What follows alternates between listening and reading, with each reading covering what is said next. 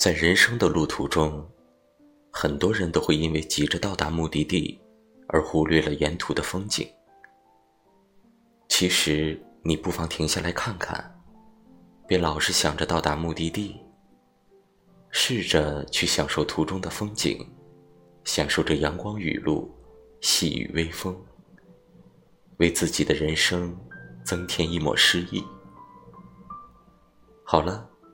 现在放下手机，抬起头，看看窗外那蔚蓝的天空，听听鸟儿的歌声。人生短暂，记得奋斗，也记得享受。